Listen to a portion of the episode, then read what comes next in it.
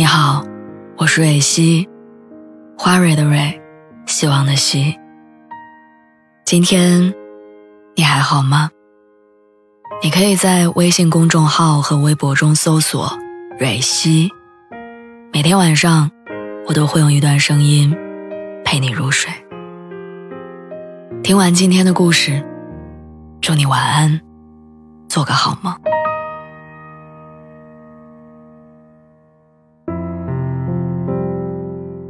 昨天好久没动静的大学室友群里有了一条消息：小梦来北京上研究生，想约我们三个在北京工作的室友小聚。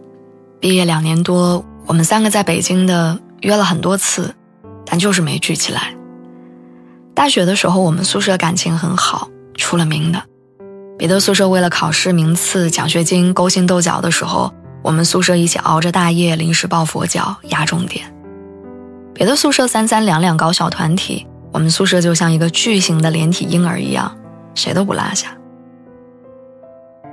毕业的时候，我们宿舍的人都没哭，因为眼泪早在无数次的深夜交谈里，在操场的散步中挥霍的差不多了。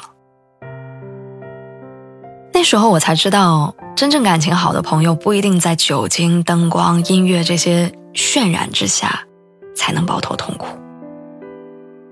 而是在无数个相聚的时刻里，在最快乐的时间，忽然有人感慨：总有一天要分开。分开的时候，我们只是仪式感般的紧握对方的双手，说：“下次见面不知道要什么时候，但一定要保持联系啊。”人们都说毕业既是分手期，每一次毕业。都是恋人之间的兵荒马乱，但对于友情来说也是。上学的时候感情好是真的，后来的渐行渐远也是真的。我们曾经试图保持高频率的联络，但后来发现真的太难了。有人忙着考公，有人忙着考研，有人先一步结婚生子，有人默默承受着属于自己的枪林弹雨。如何能做到步伐一致、一路同行呢？我们没办法。我们的确很久没见，但小梦约饭的提议还是在大家一个接一个说加班有事儿当中不了了之了。说实话，我确实很忙，但挤一挤一顿饭的时间肯定是有的。我想拒绝背后的真相是我那点使劲挤出来的时间。想留给现阶段对我更重要的人，就像之前我约一个关系特别好的朋友去三里屯新开的店逛逛，他推了三次，最后一次出来了，跟我草草约了个饭，接了个电话说孩子扔给他爸，我真不放心。我才忽然之间意识到，已经为人母的他和我早就不一样了。我只顾自己，而他要顾及更多。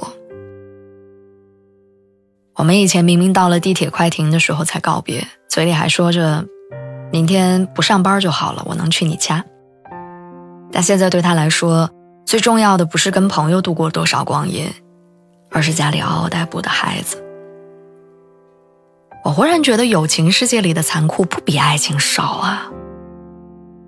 那份残酷不在于我们找不到能交心的伙伴。而是当人生阶段更新迭代的周期越来越短的时候，友情的保质期也变短了。很多挚友的走散，不是因为我们说错话，也不是因为谁碰到了谁的雷区，只是因为我们的日常生活和、人生走向，不再有任何交集。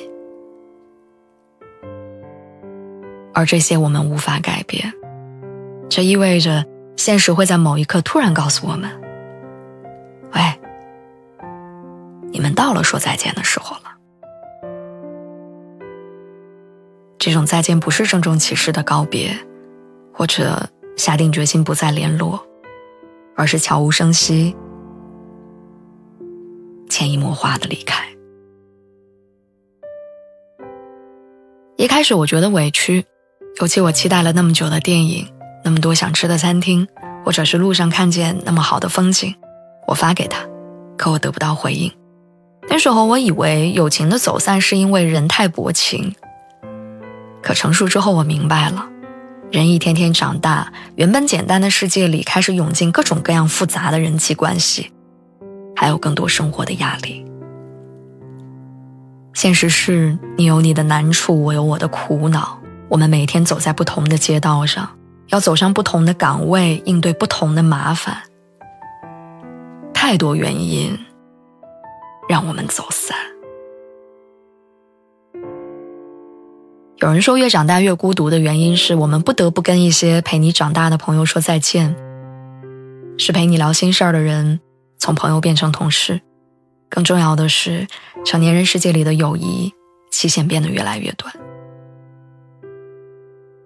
好像换份工作，搬几次家，大家就能从无话不谈变成点赞之交。这些我都知道，我感慨，也遗憾，但好像慢慢也能接受了，接受分别。接受离散，接受没有人会一直在你身边，接受相伴一程已经很幸运，接受我曾那么喜欢你，但最后还是要失去你。再见，朋友。